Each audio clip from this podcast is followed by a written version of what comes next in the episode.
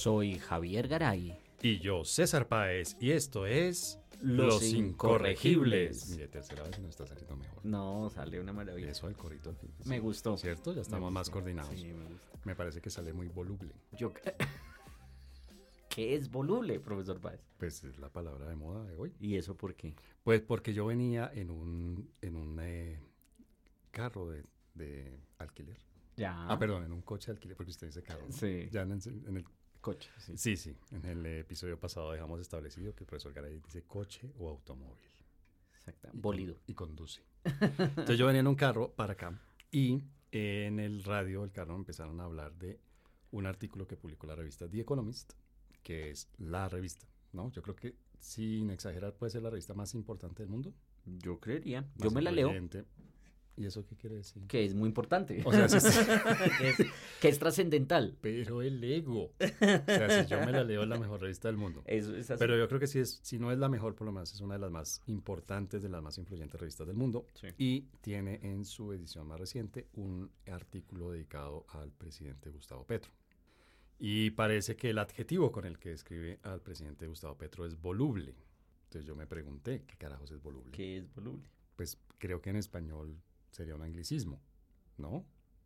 O sea, la palabra voluble existe, existe boludo, pero voluble. No, voluble también existe en español. español? Sí, sí, sí. Ah, sí, sí, sí. Sí, sí, yo porque yo busqué Sí. y aparecía inicialmente en español.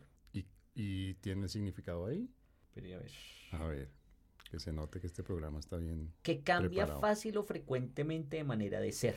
Eso en español. Eso es en español. Y en inglés, Que habla mucho. ¿ah, sí? Sí. Bien diferente. De Sí. esos falsos... eh, Falsos amigos. Falsos amigos. Sí. Ah. Bueno, pero sea una cosa o la otra, ¿usted cree que sí es el adjetivo para, para calificar a Gustavo Petro? Yo creo que es uno de los muchos que ¿Cambia uno mucho? Vámonos por el de español. ¿Cómo es? Repítanos, por favor, si es tan amable el de español. Que cambia mucho de Ya- parecer. Ya, mucho cerré la forma, página, que- pero, pero, es que no. profesor, estamos grabando. Yo sé, pero es que no eh, que cambia fácil o frecuentemente de manera de ser. ¿Será? Te diría, eso es camaleón y eso es Roy, ¿no? Bueno, Sí. no, ni siquiera Roy. Tiene su manera de ser. No, yo no creo que en español no aplica. Que sea camaleónico. Sí, no, no creo. No creo es que un tipo consistente, es un tipo... pues todo lo que está haciendo es lo que prometió y lo que ha hablado los últimos 30 años, entonces yo no creo que cambie mucho. Perdón, pero eso es su programa, su manera de ser. O sea, ¿será que hay un Petro? ¿O hay un Petro para cuando habla con los políticos? ¿Y hay un Petro cuando habla en la plaza pública? ¿Y hay un Petro cuando habla en los medios de comunicación? Necesitaríamos haberlo visto más para poder responder eso. No sé. Pero no creo Ahora, hay una cosa que sí, alguna vez una estudiante me dijo que trabajaba en el Congreso, me dijo que la persona más amable y chistosa y divertida del Congreso era él. Ah, Sí, que era súper amable, pero que era una cosa y, y que así en los corredores todo el mundo se le iba, así fueran de derecha, lo que fuera. Más que Iván Cepeda, porque Iván Cepeda se ve un tipo muy agradable, claro, me imagino, ese señor se ve una muy cosa. afable. Quisiera ser amigo de Yo él. creo que si hay alguien en este país que sabe burlarse de sí mismo, es Iván Cepeda. Seguramente. Sí, es un tipo que uno ve. No, es una chispa. cosa impresionante. No, Pero no, entonces parece que era muy, pero de resto no tengo más información, entonces no sé si cambia dependiendo de la audiencia, no sé, no sé, la verdad. Pero no nos iríamos con ese voluble, No. con el voluble en inglés. No, yo creo que porque además fue, es la revista inglesa, entonces hay que aplicar ese, el, el significado Que inglés. posiblemente la, la periodista colombiana cogió la palabra en, en inglés y chácate. Sí, la tradujo así literal y, y no aplica necesariamente porque eh, voluble, según lo que buscamos, quiere decir que habla mucho. Y ahí sí que, wow, sí. Petro habla mucho. Quiero decir, a ver, la pregunta, Petro habla más que otros políticos, porque es que los políticos hablan. No, mucho. claro, Petro Incluso habla... Iván Cepeda, yo he oído muchas veces. No, pero Petro... Habla Es que, es que no quiere si decir... uno compara a Cepeda, a Cepeda, No. estoy obsesionado con Cepeda. Si uno compara a Petro con Duque o con, o con Uribe, No, es que, profesor Paz, yo creo que usted está malinterpretando lo que se quería decir. a ver, No creo que sea la extensión de los discursos. no, la sino, sino, no, tampoco creo que sea con sobre entonces- eso. No, yo creo que es, usted escucha, o por eso estamos desde que llega este gobierno hasta Mm. hoy, todos los días uno corre, los, se angustia, todo, porque todos los días sale con una cosa diferente Pero de algún cambio. No, pero se le son ocurre. anuncios grandes, ¿no? Sí, es decir, por nunca eso. dice como, no, entonces vamos a, no sé, vamos a inventar cualquier cosa. Vamos a cambiar el camuflado del ejército. No. No, no, No. es una cosa de fondo to- y todos los días, y pareciera que es que se le, él va hablando y se le ocurren, o sea, como si estuviéramos acá y entonces a uno se le ocurren cosas y él lo va votando. No, pero no Entonces yo creo- al aire, Javier. O sea, no, ¿cómo así que usted cree que aquí va- se nos van ocurriendo cosas y las vamos votando? Es que uno cuando va hablando, Cada palabra medida, de las que ustedes están escuchando aquí está preescrita. todo está, Está fríamente calculado. hasta, hasta el suspiro que acaba de, de- de Exactamente. saca- salirle del alma al Y aquí viene otro. Ve, ese está en el libreto. Suspiro 2, lo tengo yo aquí en el libreto. Entonces, ¿usted cree que Petro va hablando y chácate, se le van ocurriendo cosas y sin filtro las va expresando a la opinión pública? Bueno, entonces vuelve y juega. Yo creo que eso es a lo que hace referencia que lo hayan caracterizado de esa manera. Y ahí yo estaría de acuerdo. ¿sí?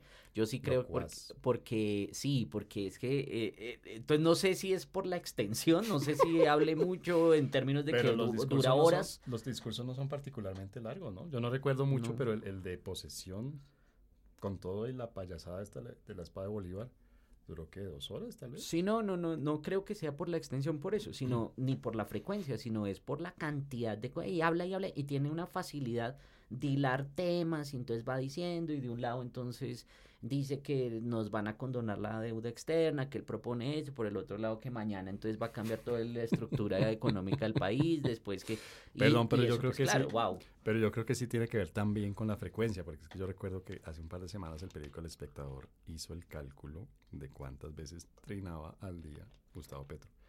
Y, criti- y, y, perdón, y trina más que crítico. Eso ya es mucho. Para que usted calcule, o sea, Petro viene siendo algo así como 1.1 críticos. ah, o sea, en un día, No. creo, si no me falla la memoria, eran como 30 trinos, una Es cosa una así. cosa Este man gobierna. Sí, porque yo creo que yo hago como 28. Hijo Sí. madre.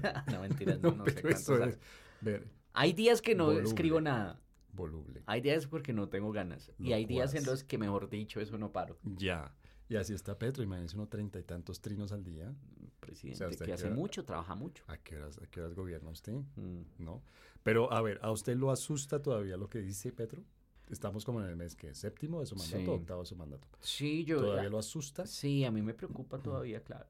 A mí todo me preocupa. Bueno, sí, a usted le preocupa todo, pero quiero decir, ¿esto no se convierte también un poco como en el pastorcito mentiroso? Dice y dice y dice y no hace nada. Mm, es que no sé si no haga nada. Ese es el tema. Eh, lo que pasa es que, profesor Paz, A ver. las, los desastres sociales, ¿sí? Mm. las catástrofes, Oh, por Dios, la hecatombe. la hecatombe, no se construyen en un solo día. Mhm.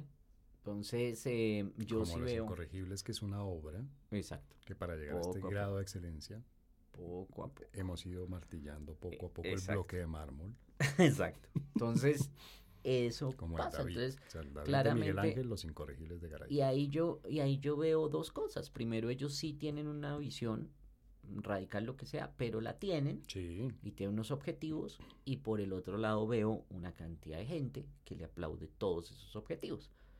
En la mitad hay algunos, yo no creo que sea ni siquiera la opinión pública, pero sí hay unas presiones, que era lo que usted decía cuando estábamos en campaña, que ¿De resultó siendo cierto, sí, ¿De contención? sí. Ah. Y es de unas Perdón, Usted posiciones. está, usted está admitiendo aquí públicamente en la grabación que yo tuve razón en algo de lo que dije. Eh, sí, claro, ya lo he dicho dos veces. La vez pasada también ¿Ah, se lo había reconocido, sí. Pues. Pero es que no me acuerdo si fue en este podcast o en otro, pero, pero sí. sí. Si fue en este universo o en otro. Exacto. sí, el Pero eh, sí, ahí, eh, ahí yo sí veo que hay una contención por parte de, de grupos políticos, pero eso no quiere decir que así queden las cosas.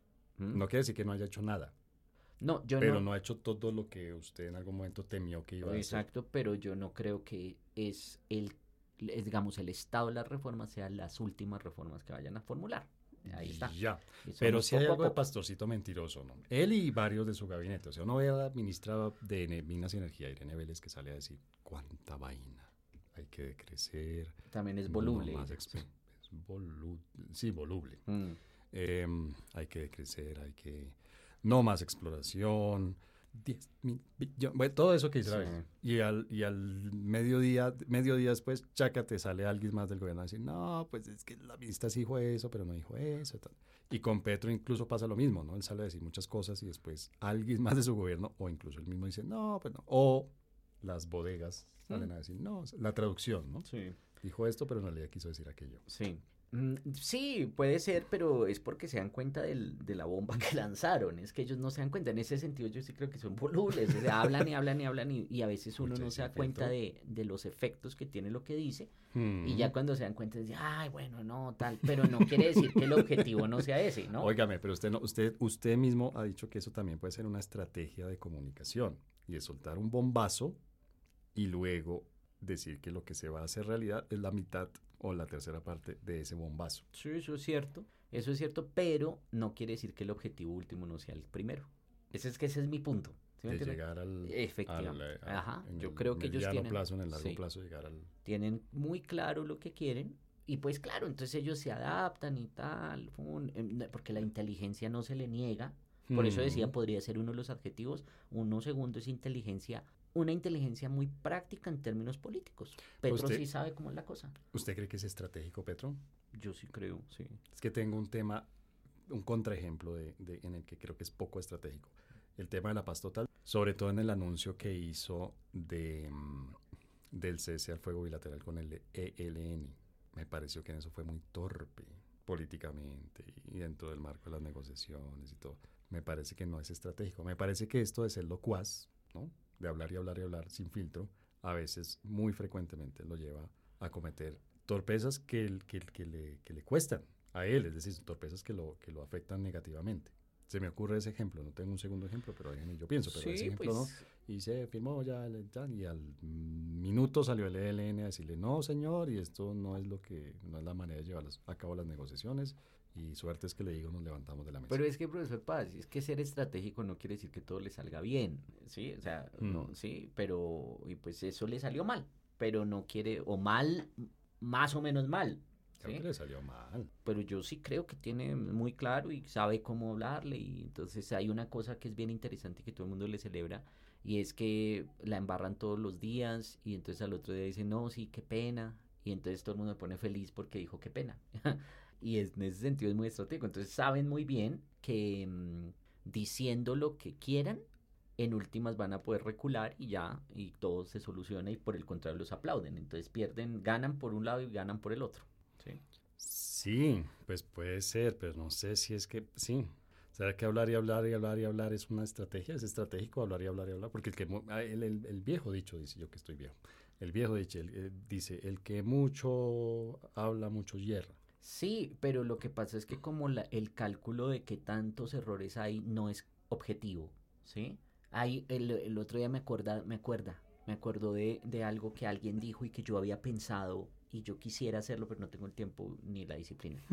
Y es, Ni las ganas, diga. no, ganas sí tenía, yo quería hacer eso, con, ¿se acuerda que yo creé una página eh, el año pasado y mi objetivo era este? Mm, consignar todos y cada uno de los anuncios y de las mentiras que dice el presidente. Pero lo que pasa es que no hay tiempo, no tengo tiempo. Pero eso de- es una cosa como de un eh, verificador. Más o menos, sí, como, Sí. pero por lo menos tener una bitácora más bien. Ya. Sí, como de, para mire, mire, es que mire todo lo que ha dicho, mire todo lo que... Entonces habla y habla y habla y esta también es una estrategia en un sentido. Y es que de todo eso que dice, pues el 92% de pierde, el 99% de pierde. Entonces ya ni siquiera nos acordamos oye, cuál fue la mentira de ayer. Pero eso Sí, es más bien otra estrategia que es confunde y reinarás. Sí, exacto. Entonces yo creo que fíjense que por un lado, claro, uno podría decir, no, comete muchos errores, sí, pero ¿quién verifica todos esos errores que comete? y tiene a miles, millones de seguidores diciendo Mm. sí a todo lo que dice, ¿sí me entiende? Entonces Mm. ahí yo creo, y es tan confuso y tanta cosa, entonces uno no sabe y uno se agota también, eh, porque es, es lo que nos tiene es eso, cansados, ¿no? Y es, es, es todos los días diciendo lo que se le ocurra y, por, y pone entonces a la gente, a, a- a todo, el, digo, a todo el aparato gubernamental a hacer realidad las ocurrencias diarias, pero uno no sabe ni Ah, siquiera en qué están. Eso, ¿sí? porque si iba, eso me da pie para decirle algo que tenía aquí en la punta de la lengua, y es que habla mucho, pero creo también que es un presidente que, que está aprovechando el comienzo de su gobierno eh, para hacer mucho en el sentido de impulsar reformas. Yo, yo, yo no recuerdo, dígame porfa, su, segura- su memoria es mucho mejor que la mía, obviamente, pero yo no recuerdo un presidente que haya presentado reformas en temas tan diversos casi simultáneamente. O sea, acabamos de tener una reforma tributaria el año pasado y ahora tenemos laboral, pensional, em, Salud. de salud, ¿no? Y, y es de un, penas. Parece, a la, la penal, Sí. la reforma penal del Código Penal y, eh, y no de la, re- bueno, en fin, eso es otro, eso es para otro tema. No hay reforma a la justicia, pero sí al Código Penal. Eh, pero, pero digamos, es una persona que abre, está abriendo muchos frentes simultáneamente, Sí, ¿no? sí, sí. Que yo no sé eso qué tan estratégico sea también, ¿no? Bueno, pues de pronto va a ser muy difícil que le aprueben todas las reformas. esperemos, porque es que ese es el tema, es que está, porque está también atosigando a todo el Congreso. Eso, pero, ¿sí? pero eso no es tan estratégico. Pues no sabemos, porque de todas maneras tiene unas mayorías, hay unas presiones, fíjese que también está construyendo y está apelando a la calle para Sí. que la calle sea la que presione también al Congreso. No sé, por eso es que digo, hay que esperar realmente to- de todo esto que pasa, pero usted tiene razón, yo no, tampoco recuerdo ningún presidente que hubiera llegado eh, con esta Ba- voluntad. batería, es que es una batería de reformas. es ¿no? impresionante. Ahora, lo que yo reconozco como, como que sí está haciendo buena estratega, no que a mí me guste, no me vaya a Sí, mirar no, como no, usted no. normalmente me mira cuando llego a estas No, no, no. No, pero ya me miro, pero es una estoy- mirada de censura, Javier. estoy de acuerdo. Es una mirada de censura que en un libertario queda mal. Yo lo dije. En fin, la hipotenusa. que es estratega. A ver. Entonces yo creo que lo que sí está haciendo bien dentro del manual de la estrategia es que está aprovechando su inicio de gobierno, que es cuando normalmente, normalmente un mandatario tiene más capital político. Ujú, ¿m? Así es. Ahora hay un asterisco a eso, y es que este año es año de elecciones regionales, tema al cual dedicamos el episodio anterior de los incorregibles. Entonces eso le enreda un poco, le va a hacer más difícil la negociación, más costosa la negociación, creo yo, dentro del, del, eh, Congreso para que le digan sí a todo lo que quiere. Entonces lo está haciendo en el momento que es, en el sentido de que está comenzando su gobierno, pero me parece que está abriendo muchos frentes, Mm, sí, que es poco estratégico. No sé si es poco Demasiados estratégico. frentes simultáneamente. Es que de no, reformas y reformas y reformas. profesor Páez, Mm, ¿Para tener la una- reforma a la educación no demora, quiero decir? profesor Páez, tener una estrategia no, no se puede evaluar a partir de si se cumple o se tiene éxito con ella, pero no quiere decir que no haya estrategia. Sí la tiene, dice usted. Claro, por eso Vamos digo, a es- es la, la- la- la estrategia del atosigamiento. Sí, puede ¿sí? que no le funcione, puede que no le funcione, pero claramente hay una, una intención, porque además no es solamente el gobierno, la Mm. cantidad de reformas también son de iniciativa de todo el pacto histórico y se ve, se nota claramente que hay una intención de llenar esas reformas. Y parte de la explicación puede ser lo que usted dice, están aprovechando el primer año De ¿sí? capital político. exactamente para, para Que es hacer el momento, ¿no? Es que decir, un, pre- un presidente que presente reformas en el tercer año o peor aún en el cuarto año de su gobierno, pues lleva. Ya Es no. decir, ya no, ya Exacto. nadie le va a decir, sí, venga, le votamos su reforma. Y entonces por eso es que vamos a ver, porque ahí está el legado y está también las, los antecedentes que, de qué puede pasar después. Ujú. Porque ahí están, dependiendo de lo que salga de esas reformas, ya vamos a poder decir, uy, aquí hay unas amenazas, o todo está bien, Mm. no resultó haciendo nada, eso no hay problema, o, o Óigame, pero hablando Ay. de una reforma, de un tema que es el de la salud, hay una cosa que a mí me llama la atención de lo que está sucediendo ahora mientras estamos grabando este episodio. Y es que me parece que ahí sí se ve ese exceso de locuacidad ujú, y si falta algo o mucho de estrategia. Es decir, usted, digámoslo por lo que nos dice hace un momento, le, le- le otorga una, una sagacidad política, una estrategia política grande, hace un gran anuncio y luego, pasado un tiempo corto normalmente, dice, no, en realidad no vamos a hacer todo eso que yo propuse, sino vamos a hacer algo más pequeño.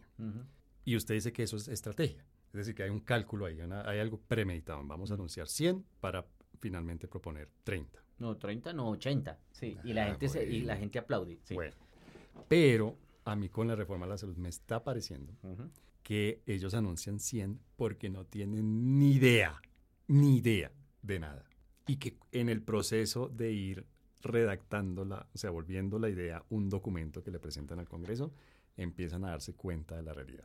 Y entonces, de 100 pasan a 80, 70, 50, porque es que la realidad tampoco los deja lle- llegar a todo lo que quieren. Me refiero a que en la reforma de la salud, repito, en el momento en que estamos grabando este episodio, anunciaron que las EPS sí van, que sí cumplen unas condiciones, que no sé qué, pero sí van. Cuando llevan meses hablando pestes de las EPS, diciendo que las EPS son lo peor, que es puro negocio, que no sirven, que no cumplen ninguna función, etcétera, etcétera. Entonces me parece que hay, quiero decir, yo le otorgo, por decirlo así, menos sagacidad política creo, que la que usted le está otorgando.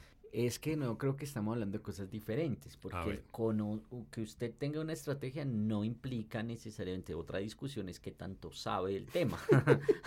y ahí yo sí creo que efectivamente estoy de acuerdo con usted. Llegaron con una cantidad de ideas y pues de todas esas ideas no saben nada. O sea, no saben nada en ninguno de los temas. Tema minero energético. Y volvemos, el tema de paz, eso fue que es que porque yo soy amable y entonces le digo a todo el mundo que tranquilo. Sí, sí, presidente. Ay, gracias, ya listo, firmamos la ya. Sí, porque es, es Petro, nuestro Petro y, y, con el tema de, de, penas y con el, porque yo también pensaba, porque bajaron las penas 10 años. ¿Cuál fue el cálculo detrás? No, eso es porque les ocurre, porque les parece chévere y sí, el tema de pensiones, el tema, todo, todo, todo, no quiere decir que sepan de los temas, sino tienen unas ideas muy fuertes.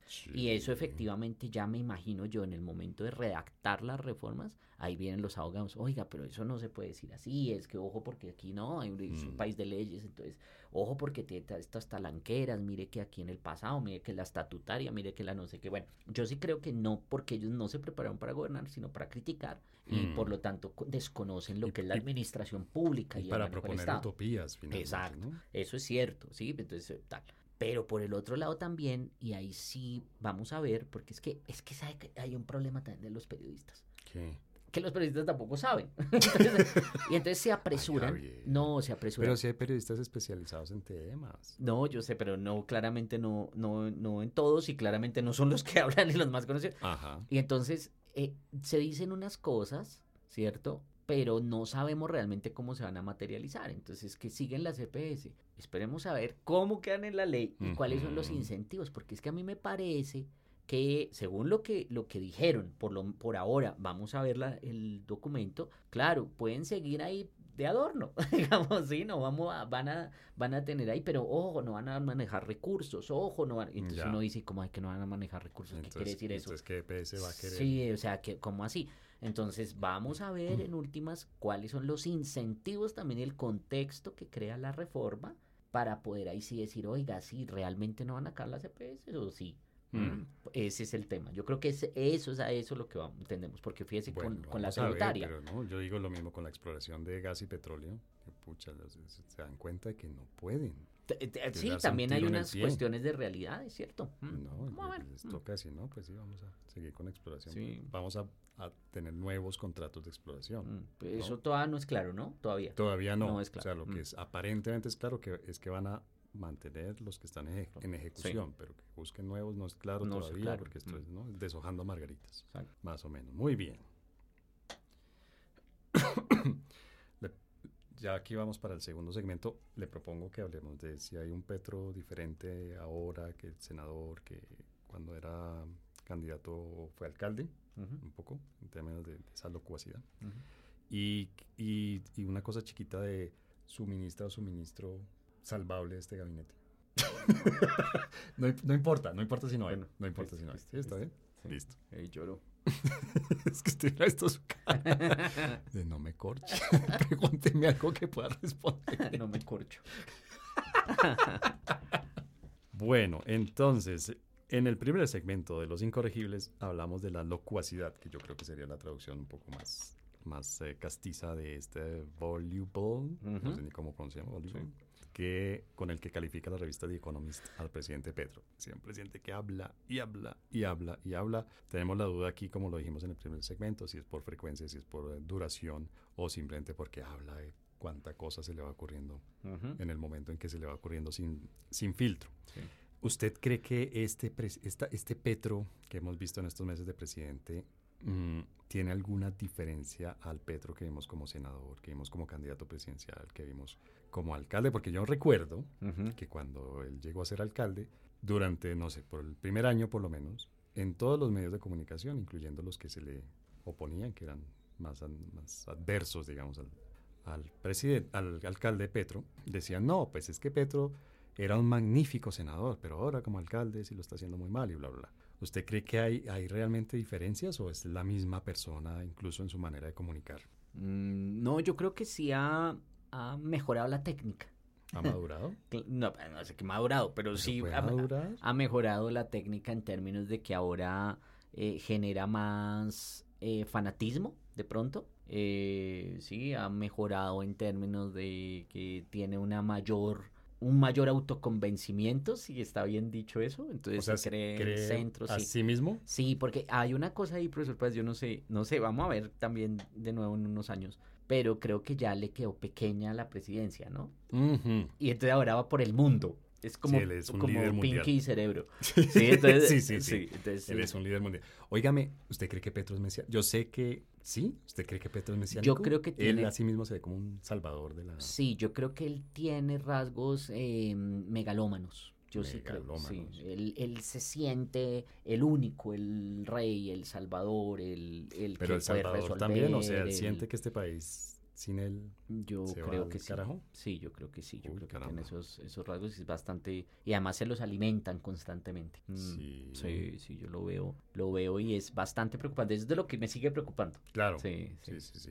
sí. Pero es una persona que ha hecho el tránsito, ha hecho la carrera política, es una larga carrera política, Muy ¿no? larga, la de. Petro. Mm. Pues primero pues, la política armada, pero después ya una vez se desarma, él, él- él estuvo en el Congreso, él pasó pues por la, por la alcaldía, perdón, luego fue candidato presidencial dos veces antes de esta o una vez antes de Creo esta, sí. de nuevo pues por los resultados de, la, de precisamente esa campaña, de nuevo al Congreso. Y ahora alcalde, ¿será que eso no lo, no lo aterriza un poco, no lo modula un poco, no lo, no lo madura? Claro, poco? la maduración fue que supo cómo llegar al poder. Cómo la es con, con- presidencia. claro que tenía que hacerlo con las eh, con los grupos tradicionales Mm. políticos. O sea, claramente hay una moderación si se quiere. Moderación, ¿o no? Sí, ¿Cierto? pero, pero, pero pues en últimas, y ahí yo creo que es algo también para rescatar, fíjese que uno puede aprender incluso de personas así. Eh, el tema, ¿Por qué? Porque ¿Sabe qué admiro? Cielo. ¿sabe qué admiro? A ver, La persistencia. Es eso es lo que usted está, acaba Duro, de escribir. Es es una, impresionante. es una carrera política de que 40 años. Yo creo, y, y hace cuatro años decían, no, ya no hay, no tiene opción. Sí. Y hace ocho o, no sé cuándo que salió de la, de la alcaldía, no, se quemó porque es que no hay forma, de no, ta-". no, siguió y siguió. Y siguió no siendo un camaleón, para volver a lo que hablábamos ahorita. Él sigue porque sigue, él insistió en sus ideas desde Yo el creo principio. que yo sí, ¿Ah? pero ¿sabe qué creo yo ahora pensando? Estoy viejo. O sea, si yo me acuerdo de la carrera de Petro y de cualquiera. Pero yo creo que hubo un tema que él acogió y en el cual sí es muy hábil Ujú. y muy audaz, que es un tema además en el que la audacia se, se premia electoralmente, que es el tema ambiental.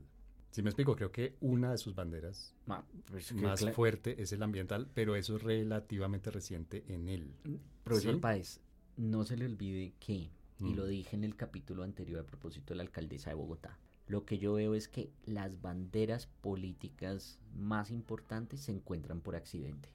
¿Ah, sí? Yo creo eso. Yo me acuerdo en la carrera, mire, ya hablando de que nos acordamos, de la carrera de Piedad De Córdoba. Alfonso López Pumarejo. Yo me acuerdo de la carrera de Piedad Córdoba. Y Mm. me acuerdo que de un momento a otro comenzó con el tema de los secuestrados. ¿Ah, sí? Y eso fue, y lo Se cogió, y se le y entonces el tema, y se convirtió ella en el centro, y todo el mundo decía, "Ay, Pero Piedad Córdoba". tienen, tienen Sí. el olfato, el sentido de, de- de- de la oportunidad. Yo no sé si es el olfato, pero exacto, si lo encuentran. Lo encuentran y lo aprovechan, porque es Sí. uno muchas veces encuentra cosas maravillosas delante. Mm, Mm, Sí, no, y ellos lo aprovechan y entonces se casan con ese tema y entonces después Sí. se vuelven referentes y ta, ta, ta.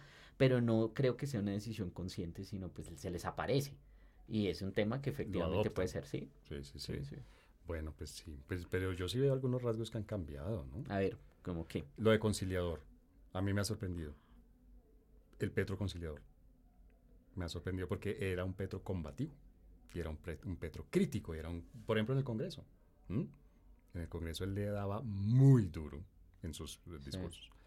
Le daba muy duro a Uribe y le daba muy duro a la clase de no sé qué. sí. Y como presidente ha sido muy conciliador. Me parece que en eso- Conciliador, ¿le parece? Claro. Se ha reunido ¿O es un personaje? Uribe, se- No sé, pero finalmente lo que yo veo, lo que yo puedo ver, quiero decir. No, no me puedo meter en la cabeza de Claro. este genio que tenemos de presidente. Sí. ¿m? Pero me parece que es una persona mucho más conciliadora como presidente, lo cual yo personalmente agradezco, Ujú. que como senador y que como alcalde. Puede ser. Como sí. alcalde fue, entre otras razones, para ser un pésimo alcalde, en mi opinión, fue súper combativo y súper conflictivo. y Yo recuerdo que se inventaba problemas donde no los había. Mm. Pues Mm. yo creo que todavía. Pero está un poco más con- conciliador. pues un poco más Mm, conciliadores porque se está reuniendo con Uribe, es lo que usted dice. Pero realmente, pues usted lo ha visto, los trinos, en los 72 trinos diarios, que entonces se pelea con los medios de comunicación, Mm. que las élites, que los, eh, sí, los empresarios, que los eh, tal, y entonces eh, siempre crea problemas y... Pero hay también en Sí. esa conciliación hay algo de audacia también. claro, pues es lo que, yo creo- digo. Que creo que lo mencionamos hace, lo mencionamos en nuestro capítulo, hace dos capítulos, que es que, por ejemplo, ha llamado a, a, a- a- eh, a ser parte de algunos equipos de temas cruciales a gente que realmente a mí eso me parece audaz.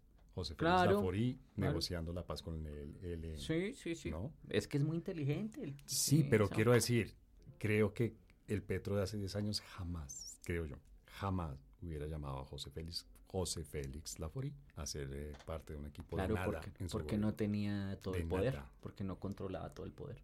Ahora lo controla y eso no es suficiente. Entonces recuerde ese, ese tema, es que a mí me preocupa mucho esos gobiernos eh, de unidad nacional, que Mm. todos son amigos y tal, Mm. bueno, y más con una figura tan, tan, como usted lo llamaría, mesiánica, Mm. eh, como Petro, la cosa puede ser bastante preocupante, pero esa puede ser la intención. ¿sí? Necesita ahora ganarse a todos, ya no es suficiente, se- ya no puede combatir, tiene que unirlos a todos, todos Bueno, bajo su pero creo que en eso hay un su- cambio. Puede ser porque se, Claro, un como cambio. usted dice, se siente muy poderoso o porque de pronto se da cuenta de que no es tan poderoso. Quiero decir, es posible. Claro, no está construyendo. hipótesis o la otra. Óigame, pero bueno, además de José Félix Laforí, Sí. ¿a usted qué miembro del gobierno Petro? ¿Por qué se ríe? lo que dice, yo que no sé para dónde va, pero, pero creo que no va a ser muy... Además de José Félix Laforí, ¿usted qué miembro de la administración del gobierno Petro le pondría una nota de tres o más de tres? No, a, a la Fori no le pondría no, una nota positiva. Ay, Me acuerdo una vez un debate sí, en la universidad con una persona muy de izquierda y... eh, muy de izquierda, pero según usted yo soy muy de izquierda. Es que usted es muy de Rojo, o sea, izquierda. el pero- comunismo, ¿no? el neoestalinismo No, pero entonces están colombiano. hablando en contra del TLC y demás. Sí. Y entonces nombraban, a, eh, argumentaban eso con, pues, con lo que decía en ese momento Robledo, que todavía lo Mm, sigue diciendo, en oh, contra Dios. TLC y demás. Jorge Enrique Loleo. Y entonces lo- en mi intervención, en mi Sí. intervención yo decía, oiga, qué interesante que usted, una persona de izquierda, esté utilizando los argumentos de Roleo que yo pensé que eran de la Fori. sí, porque eran los mismos. Bronco era la- claro. ¿no? Bueno, entonces eso pues, solamente para matizarlo de la nota, yo no sé. Puñalada trapera. Sí, yo sé. ¿A quién le pondría buena nota? Un miembro, de una persona del, del gobierno, de ministros, de institutos, departamentos, de equipos, no sé qué, que usted diga, lo está haciendo bien. Confío en que lo va a seguir haciendo bien. Confío en que lo va No, no es que no confío Yo en se lo ninguno. tengo. Pero le va a, le va a dar uno que... Sí, más exacto. fácil. Sí, yo creo Ocampo. que Ocampo, Ocampo es el único, sí, Sí, sí, sí. Es el- como ya se le se ha reconocido, es el adulto responsable, es el... sí. Y lo está haciendo bien. ¿Y sabe qué está bueno, haciendo? bien, no sé Ay, que también lo esté haciendo, profesor Paz. Bueno, pero ¿sabe qué, me- qué admiro? El aguante. Sí, pues es El que- aguante. Yo no sé ese señor cómo aguanta. No, es que yo creo que... O sea, el- que día de por medio salga, tenga que salir a los medios a decir, no, mire, lo que dijo la ministra o el ministro X, no, no están así, y chácate, se demora media Sí. hora, una hora, diciéndole a la gente, no, no es tan cierto. tal. Sí, es que yo creo que es un tipo con un sentido de responsabilidad. Agotador. Sí, y yo eso, creo ¿no? que él, él es un tipo que pues sabe, eh, ha visto los desastres que se pueden Mm. generar y entonces yo creo que le da un poco de temor. Yo creo que es- yo estoy preocupado, pero yo creo que él está más preocupado. Claro, ¿sí? claro, porque además Eh, tiene mucha más información que usted. Exacto. Y Mm. entonces eh, yo sí creo que, que es una persona, pues del único que yo, sí, pues digamos, rescatémoslo entonces. No. 2.9, 2.99. Ay, no, Ay, y le, subo a 3. Pues. No, no, sí. yo le subo a cuatro y pico por- Ay, bueno, por, responsa- por responsable, por aguantador, que eso hay que premiarlo. No. O sea, sí, pues por eso, 3 ahí con, Bueno, por el aguante. ¿cuánto le pone usted a Irene Vélez? Ah. Ah, 05, no sé. No. Es un desastre. Óigame, el ministro de Defensa, Ministro, no, ese tampoco. tampoco. No. ¿No pasa? No. Yo sí le pondría un 3, 3, 5. Ahora, el ¿Por tema, qué? el tema, ahí va, el tema son los resultados. O sea, entonces, ¿por qué le premia? Porque está manejando la cosa, ¿Manejando qué? las fuerzas. Que no es fácil manejar. A ver, Ay, a ver, a ver. Profesor contextualizo. No, no, no. Un no, gobierno de izquierda que Esa es una- hasta ahora no, ha entrado en conflicto con las fuerzas Es una militares. visión muy reduccionista por dos razones. Porque eso presume que Mm. las fuerzas militares todas son derechas. eso no es cierto. todas, Y segundo, ignora un hecho. Mm. Ignora un hecho que yo lo dije en uno de los podcasts al principio, cuando llegó este gobierno. Este gobierno comenzó por donde era. Es que ahí está la inteligencia y la estrategia. Mm. Es que comenzó por quién?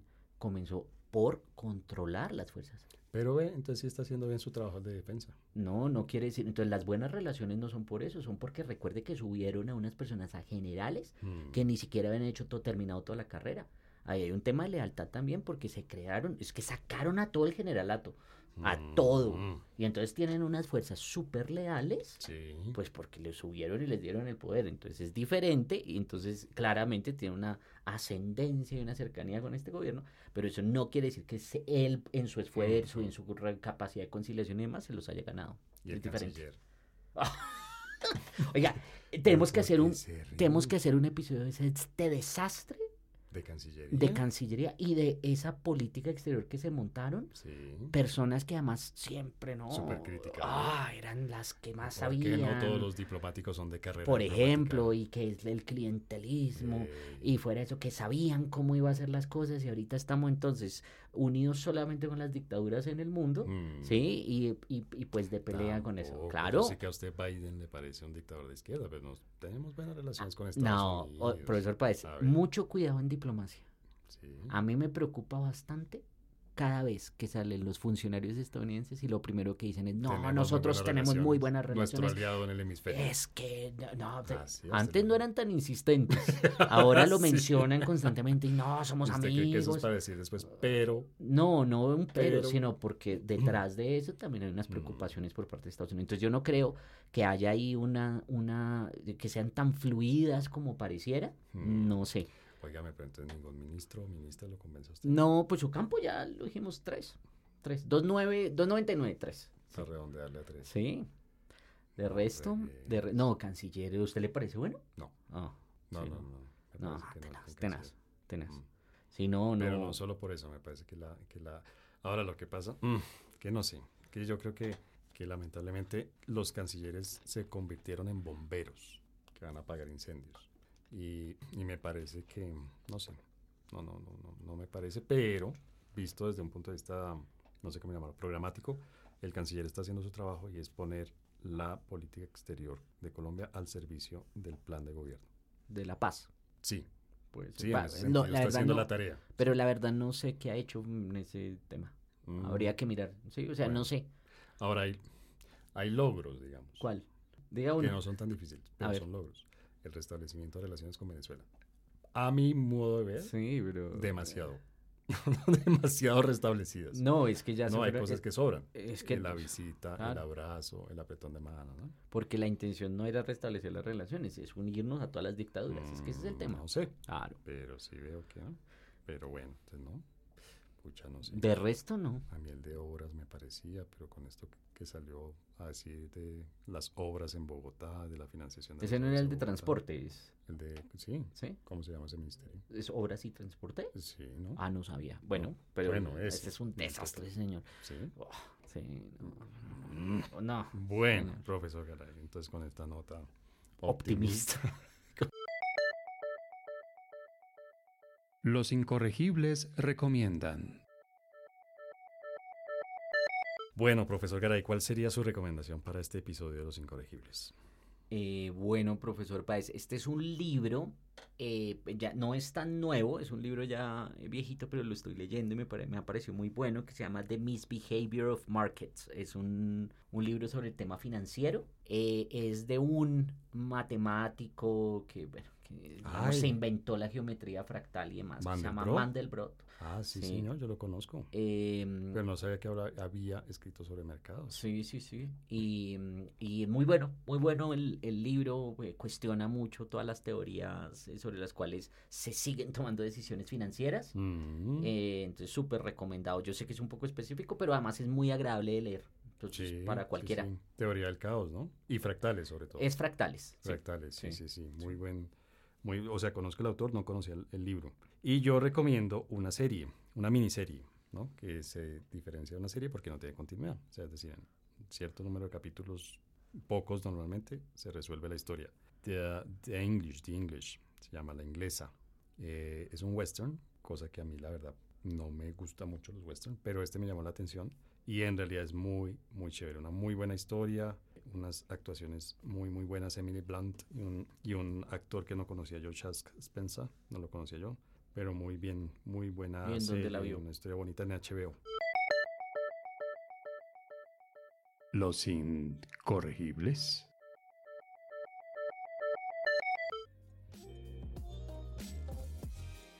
Bueno, profesor Garay, pues así llegamos a este final del tercer episodio de este año. Nos habíamos demorado, ¿no? Es que han pasado muchas cosas. Han ha pasado muchas difícil. cosas, pero este tercer episodio de 2023 en el que hablamos de nuestro presidente voluble, Voluble. que no está bien traducido. No, Locuaz, locuaz. locuaz, sí. nuestro presidente locuaz y el gobierno y tal. y, bueno, un tema que en el que notaron ustedes al profesor Garay un poco estresado.